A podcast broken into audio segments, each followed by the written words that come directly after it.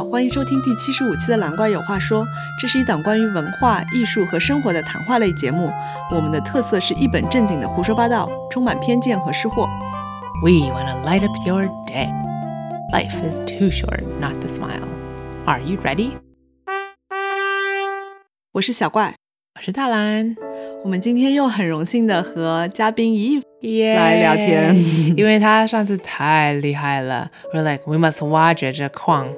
呀所以如果大家不太了解 Eve，可以回听我们第七十一和七十二期的节目。嗯哼所以 Eve 是一个猎头嘛，呀因为七十一、七十二他介绍他的猎头工作。呀所以我们今天特地又想和 Eve 来聊一聊关于职业就业方面的问题。Yeah, we were like, well, let us use the 猎头。呀可能这个是大家更关心的话题。大家都是 wanna be the 猎头，但是 wanna be 被服务，对吧耶呀，就是作为一个呃职场人员？Yeah. ，Eve 给我们可以有什么宝贵的经验分享？嗯，OK，Eve，、假设我来找你，然后我就很普通，嗯，或者明显 like there's like 很大的问题，like do, what do you promise people on like the first meeting? Do you say like, oh, I'll get back to you. Don't call me, I'll call you. 这么说，现在因为我的工作已经越来越忙了，就是说我有的时候在捋自己的工作，呃，时间分配来说，我也会越来越趋向于把自己的时间给一些更资深一点的人去交流。Junior 的人我都也会花时间去聊，因为我觉得 Junior 的有潜力和有 potential 的 Junior 未来也都可以成为 Senior 或者 Mid Level，就是会有嗯一定的自己的价值。对，所以这都也不是一时的。对于大多数 junior 来问我那种比较简单的问题的时候，我都会做一做解答，给自己做个广告。我现在已经开始收费咨询服务了，啊、哦就是有很多应届生是通过朋友的关系介绍给我，我会收取一定的微信打电话的费用，因为我觉得我我一般可能会用周末的时间跟他打一个。三十到六十分钟的电话去解答他对这个自己的要求和这个市场大概的问题都是说自己的要求是怎么样的，这个这个就业市场就这个城市的就业市场是什么样子的，自己距离自己想要的那个目标大概还需要怎么走，就好像你刚才问我的那个问题，是有些应届生有这样的问题，然后我现在已经开始收费了，然后也挺好的，so far 大概也收了近四五个人的费用了吧。哇，突然觉得我我们的节目好值钱啊！我们现在这是免费们也要的，给 Eve 听众们，听众们，我们现在是免费的，大家是，没事珍，惜这个机会。啊，其实这么说，刚才你这问题是非常好的。就作为一个其实很中档次的一个就求职者，特别是应届生，他们应该做些什么准备，去给他们 well prepared 给这个就业市场？第一就是说，你的简历是不是写的够干净、够清爽、嗯够清楚？这当中的细节包括什么？第一就是它的格式是不是清爽？你不要用，不太建议用花里胡哨的嗯模块这个间隔就是一块一块的有颜色，像 marketing 或者是广告材料的那种的简历，一般就是比较趋向于比较 plain 的 documents，就是只是 Word，然后字体用的比较啊、呃 old school 一些的，比如说 Times New Roman 的字体，对，就这些小的细节都是可以透露你是不是专业了。简历就第一个问题，就简历是不是写的清楚，写的够好？应届生最重要的几个点就是学校的成绩，以及实习的经验，实习经验岗位中负责过什么，做什么业务领域，嗯然后可能可以提供一些，比如说个人兴趣爱好，或者说个人成就等等的那些东西，就是这个简历是不是写的够好？第二就是，如果来自的学校都也很普通，那么怎么找工作呢？首先，应届生不应该用猎头去找工作，应届生应该用招聘网站找工作，或者用啊，大公司的招聘平台去找工作，就是我们简称为就类似于管理培训生的那种的岗位。嗯当然，法律有自己，律所有自己的网站，这个是一样的，就可能他们就就招实习生的那种网站。那如果就是连招管培生都进不了，那个面试该怎么办？就是说，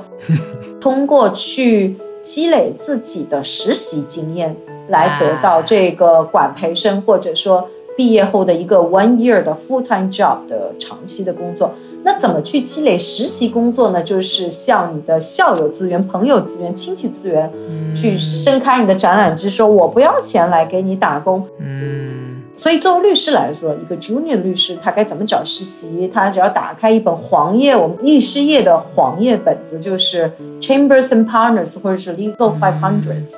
它其实就是一个现在网上都有啊，就是一个 category，然后上面可能有一百家律所，这个或者说其实有一个更官方的管理呃监管机构，就是中国司法部啊，中国司法部对所有的。在中国境内的外国律所都有一个查册的功能，就是你可以看到上面所有的名字都在那个上面，所以你通过那个方式去找这个所有的律所，然后通过超并的页面直接申请进去，写一份 cover letter，说自己要一份实习，然后呢要有一个 constant 的 follow up，什么意思？就是说你发出了第一份申请材料和 cover letter 之后，个人介绍之后。在三到六天，理想可能一个星期吧，跟这个负责人员或者跟总机接到这个 HR 的这个电话，有一个电话上或者是 email 上的 follow up。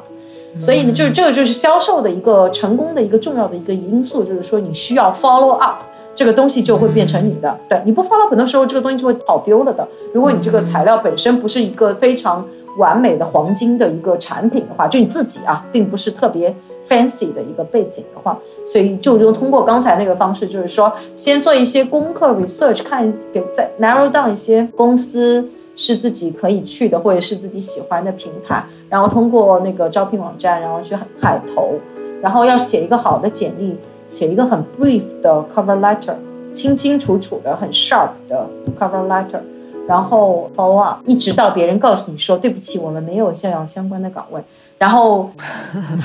你把这个网扩大的越广，你的这个收获的这个人就可能就是收获到最后变成可以变成 offer 的那个数量就会越多。还有一个感触就是很多人不知道怎么卖自己，就是嗯，我经常对应届生说，你要挖掘到自己的一个优势。这个优势可能需要你跟自己的朋友去聊天，或者说跟一些行业的前辈去聊天。就是说，你最好不要和自己的同年级的人、同样年龄的人去聊，说，哎，我该怎么去找工作？你更多的应该是学长，或者说已经工作了比你多三年、五年的人，说我应该怎么去进入这个职业行业，或者说进入这个工作，或者再甚者，就是我见过一些比较聪明的找工作的人，他可能在大学第三、第四年。或者毕业后都会找一个，比如像我们这种猎头啊，或者说找一个学长，就是去聊，他们就会知道说，哎，适合你的是哪几个 A、B、C、D 的公司。因为其实社会上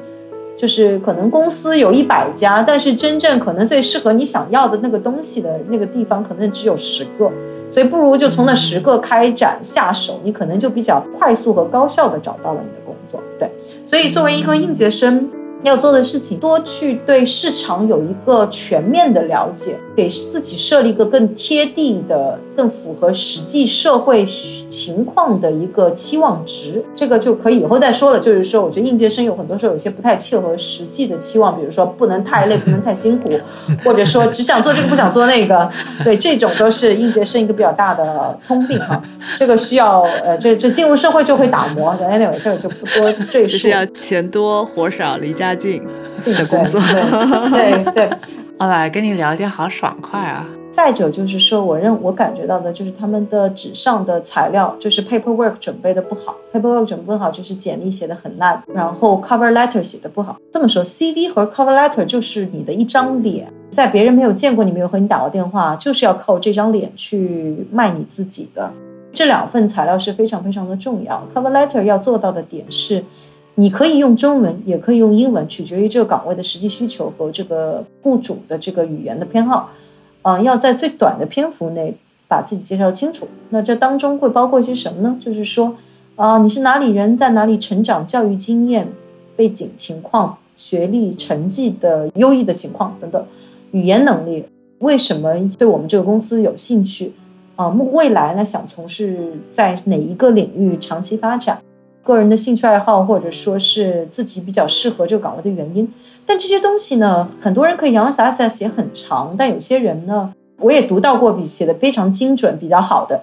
大概的几个点就是说，你要突出 achievements，就是突出你大概的成就型吧，或者说 let's say 就我觉得应届生就是成就型的这个卖点要这样突出，就是说，比如说。呃，你如果是要找一个销售类的岗位，那你就可以跟人说我在实习的时候在帮哪一个公司做义工，然后成功卖出了多少东西。你可以告诉人家这个东西的金额是什么样，或者说你可以说，哎，我其实开了淘宝网店，我的月收入的流水是多少钱？哎，这都是非常有用的。甚至我还听过 story 说，有一个找金融投行顶级的投行，呃，借 PE 的私募公司。他说的 sell 的一个 story 是自己在海外曾经有过 take 一个职业的 gap，然后在国外去养那个野生动物，然后跟野生动物共存的一个卖点。甚至他说，比如说我徒步去爬珠穆朗玛峰的那个过程，这些都可以成为一个很有趣的卖点。因为每一个行业他需要看到这个人的特质的点是不一样的。有些行业他需要看到这个人特质是他需要他。精准或者持久耐力，或者说是有冲劲、有领导力，或者说是能拥抱挑战、能接受改变等等。所以就是说，你要去挖掘自己整个这个过往经历当中的这些卖点，用一些社会的经历，不管是是真的工作还是实习当中的这些社会经历去 sell 到人家。当然不要用太长的篇幅去卖自己，这样的话呢，letter 需要在简短的篇幅内去把这些点都。能够解答到客户说，哎，你大概的背景什么样子？你学历怎么样子？你之前的大概的工作经验是主要是做什么？你未来想做什么？你为什么对我们的工作有兴趣？你的薪水要求是什么样子？是不是大概何时能开工？然后说，哎，我最后想跟你，呃，约一个电话，或者说跟你约一个咖啡见一下，好吗？这样子，对。一般我觉得这个 cover letter 能写得好的简历不是太差的。中档的人都会有一些回复吧。如果你没有得到回复，或者说还没有拿到工作，或者说没有工作，很有可能就是你的这个面没有扩大的很广，就是你还没有穷尽这个市面上所有的公司和所有的机会。用英文话说，You haven't worked hard enough。哦，去找一份工，所以应届生第一份工作是非常难找的，就是要有一个心理预期。但是，一旦有一定工作经验，在两年以后，我觉得一到两年以后就已经是非常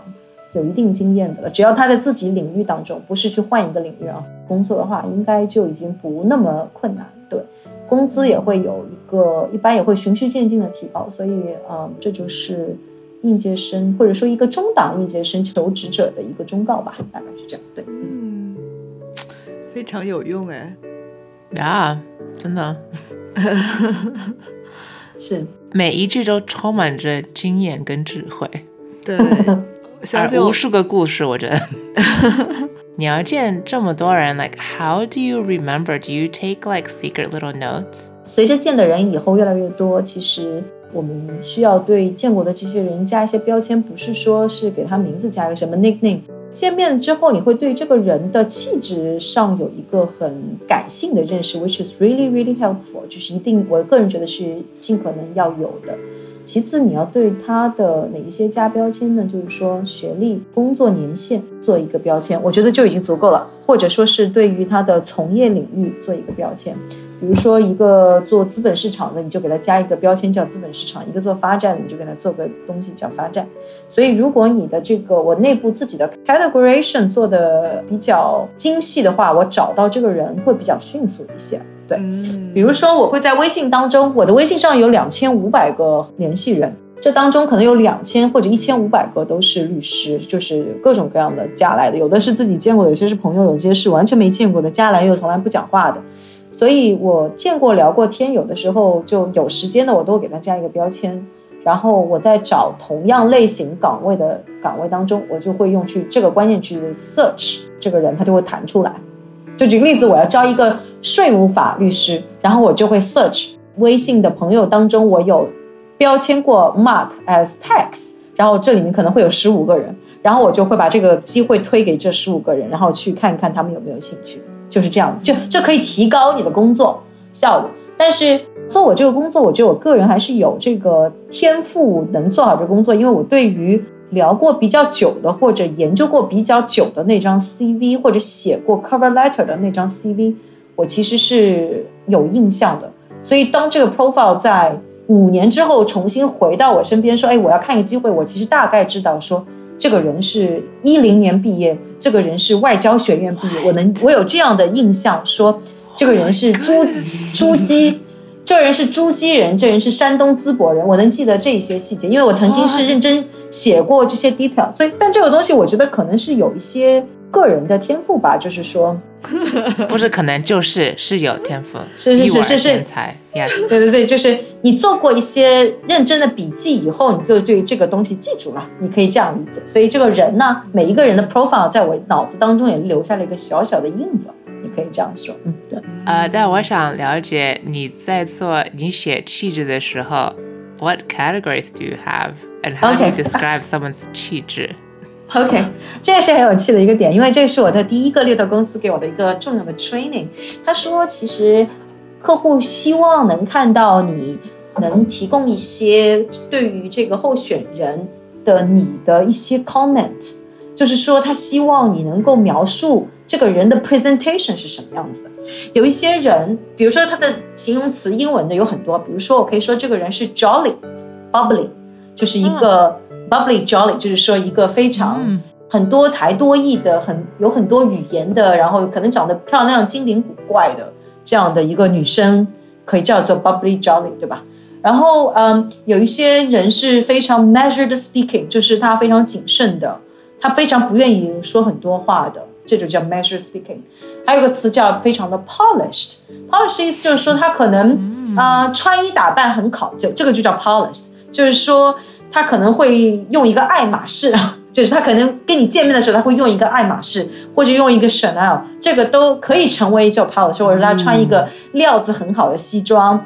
啊，然后他的学历很漂亮，然后他的啊他的举止语言非常的得体，他不会说很多不得体的话，这种都叫 polished，或者说他的要求非常的 sophisticated，我们也可以把它叫做 polished。不好的形容词我也可以拿来跟你们说说。比如说有一些呃，有一些人他们经常换工作，那么就叫 sloppy，就是经常换工作就非常的 sloppy，或者说是啊不对，说错，sloppy 是很粗心的嘛，就 sloppy 啊，呃，经常换工作叫 slippery，就是经常换工作就是滑来滑去的。然后呃，有一些人想不清楚自己要什么，就叫 wishy washy 啊，或者说是呃不 determined，就是那种比较呃犹豫不决的 hesitant，对。一般呢，我们会在呃 cover letter 的最后一段会稍微讲一讲这个人 came across 大概的一个气质是什么样子的。因为是 junior 呢，我就会说他 came across as a hardworking young professional，或者说是一个 reliable hardworking young professional，or um something like that。或者说我可以说这个人有商业的头脑啊，with business sense 这样子。 或者说，一个人把客户的想法放在自己的角度，很有 ownership，或者说可以 stand in someone's shoes，right？就是会放在对方的角度去考虑这个问题。嗯，总体来说，这个行业或者说雇主是喜欢看到这样的一些 notes，他会对这个人的 profile 有一些 beyond 这个 paperwork 本身有一个更加形象的一个概念，大概能够 picture 出来。Sometimes 我还会发一些这个人的。Professional 的照片在这个 email 里面。哦，我会问这个候选人说：“你有没有一个 business professional 的头像，或者说是全身照，能够给我？”有的时候其实照片 very helpful，我就跟你讲说，就是说为什么 LinkedIn 是能帮你找到工作？If you actually are above average looking guy，so，嗯，就是如果你长得还行的话，就建议你去给自己搞一个漂亮一点的照片，清楚一点的 LinkedIn profile，然后上面写清楚你的情况，就会有人来找你。对，嗯，哇，看脸呐，对，Unfortunately，就是我也不希望就是整个这个行业都看脸，但是因为这是个服务性行业，不应该因为外貌而去 discriminate 一个人，但是这个行业本身是服务性的。所以会有一些公司对于外貌有比较高的要求。Okay, if I have to ask you，你可以透露一下我们小怪的气质吗？哦，非常好，这个问题我还喜我喜欢的。OK，所以我会说小怪的气质是 intellectual，就是智力很高的。对，因为他小小怪是学历很好，学校很好，读非常。非常难读的专业本科的高材生。同时，他会说，我会说他是一个 introvert，就是内向的人啊，他比较 introvert，、呃，然后比较算是 persistent 吧。我觉得他对自己喜欢的东西是 persistent 的，他不是特别一个 less aggressive 啊，就是不是一个 proactive or and aggressive and really really ambitious。就是是那样的一个人，但是他相对于是一个很 slow burn 的一个人，就是他会慢慢慢慢的 grow 的一个人，所以也是有 quality 的。所以这样的一个人呢，比较适合一个比较温和文化的企业去工作，然后他有一个长远的发展。这样的人他不会因为钱而去换工作的，很多时候他也不会因为这个岗位有非常。大的挑战，或者说有很多的非常大的 excitement 去一个工作，他可能会比较喜欢一个平稳的、有稳定的、长期的一个工作，而且是他喜欢做的事情，他能够他会坚持下去。所以我可能会描述他的性格就是一个坚持的、坚持自己会做自己的事情的一个人，并不是一个特别野心勃勃的人吧？对，嗯，我说的没有错吧？呃，说的很准呢，太了解你了。哇，不愧是猎头，那个眼好毒他已经啊！对啊，已经帮你想好哪一类型的工作。对，哎呀，以后哦应该请 Eve 在我的那个 cover letter 上写一写。Eve thinks I'm awesome。是的。哇哇，对我们这个行业，其实就是一个很需要 street smart 的一个行业，所以需要对一些人情世故需要情商非常高。所以我也不是一个，我个人本身并不是一个智商很高的人，呃，但是需要管理控制自己的情绪啊、要对很多 rejection 保持一个乐观的心态，并且在很多的被拒绝之后，还能够很乐观的爬起来继续往前走。以及自我驱动能力、自我驱动的要求很高，同时呢，能够很短期内的、很快速的能分辨一个人的气质特点和潜在的问题、大概的情况，以及给他 match 到一个相关的最合适他的一个工作岗位或者说是企业吧。然后解答别人的问题，也要能迅速回答到位。我觉得基本上这些点也都也都可以了。同时，这个行业能够做得更高、更远，或者说赚更多的钱的那些人呢，就是野心和贪婪的更强一些的人，他是可以做得更好。就是 对，你可以这样说，你可以这样说。Love it。对哇 OK 收获好多呀这一集。Yeah。嗯，那我们今天这期节目就聊到这里啦，谢谢大家收听，谢谢收听，谢谢。今天的音乐来自大蓝的专辑《Summer Night》，拜拜。拜拜。Bye.